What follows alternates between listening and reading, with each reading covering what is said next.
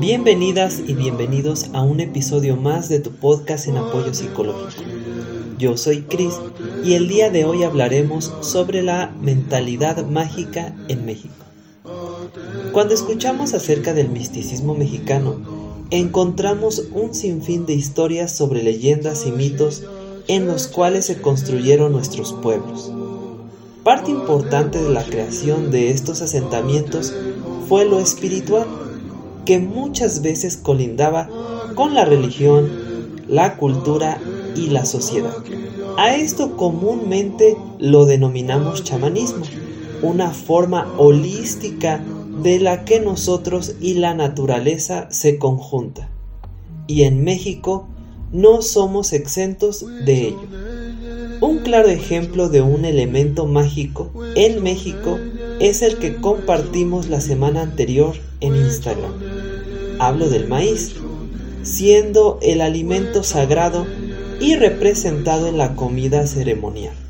Aunque con la colonización cambiaron la forma religiosa de los procedimientos rituales y las deidades, la magia se quedó aquí.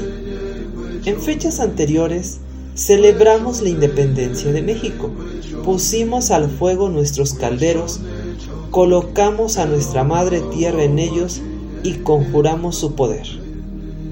Los antojitos, el pozole, los tequilas son nuestro alimento ritual que nos identifica como país.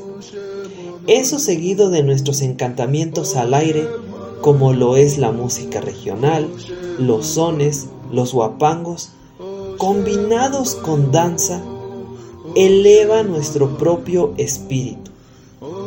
Y eso es tan solo un ejemplo, porque si tú recuerdas, en casa siempre usábamos algún remedio de plantas y hierbas para tratarnos alguna dolencia o herida. Y cómo olvidar la tradición que más nos reconoce el mundo, el Día de Muertos, donde llamamos a los difuntos mediante procesos detallados. Usamos nuestra magia para poder vencer el velo del más allá y conectar con los que ya partieron. Quizá el misticismo se vaya diluyendo en la modernidad, pero la magia sigue latiendo en nosotros y en nosotras. Y esto también forma parte de la identidad, en nuestra comida, en nuestros remedios caseros, en la música y en la danza. Así que no lo olvides que eres parte de esta increíble cosmovisión del mexicano ancestral. Recuerda, subimos episodios nuevos cada semana. Así que ya sabes, síguenos y no te los pierdas. Nos vemos.